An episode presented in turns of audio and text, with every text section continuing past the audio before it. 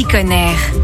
Une bonne solution pour rendre votre habitat plus vert en 2024, changer de fournisseur d'énergie. Et oui, selon les fournisseurs, eh bien la provenance n'est pas forcément la même. On en parle avec Julien Tchernia d'Équateur. Bonjour Julien. Bonjour. Alors Équateur, qu'est-ce que c'est? On est fournisseur d'énergie renouvelable, ça veut dire qu'on va vous fournir pour votre foyer en électricité, en gaz, et puis le bois, comme vous avez l'habitude avec les fournisseurs historiques, et de manière un peu plus responsable. Et d'où elles proviennent ces énergies? L'électricité renouvelable, elle va soit venir d'Europe, et c'est euh, comme ça l'électricité renouvelable la moins chère qu'on va pouvoir euh, vous trouver, soit elle vient de petites centrales de production françaises, et là vous allez pouvoir choisir sur une carte directement qui est-ce que vous allez euh, financer. Pour le biométhane, ben, euh, c'est du biométhane français. C'est exactement le même gaz que le gaz naturel classique, sauf qu'il est issu soit des déchets agricoles, soit des déchets urbains. Donc on va prendre par exemple les tiges de blé, on va prendre par exemple les déjections des cochons qui décantent en fait et qui vont produire du méthane qu'on va récupérer, qu'on va injecter dans le réseau. Donc on est sur une économie circulaire. Le bois vient de forêts éco-gérées. En fait, les gens se posent toujours la question, mais quand je brûle du bois, il y a du CO2 qui sort. Alors oui, quand vous brûlez du bois, il y a du CO2 qui sort,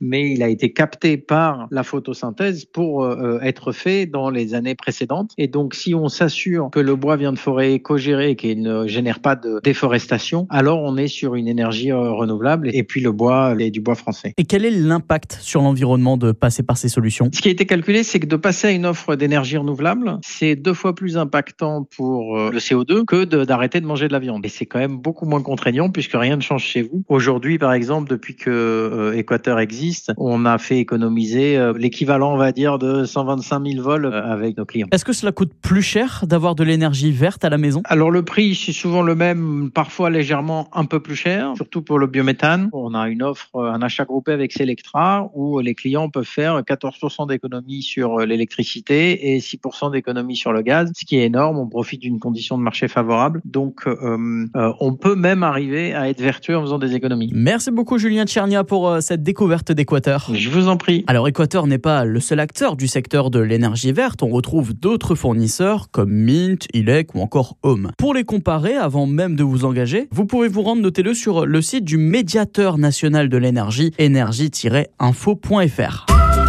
Retrouvez toutes les chroniques de Sanef 177 sur sanef177.com.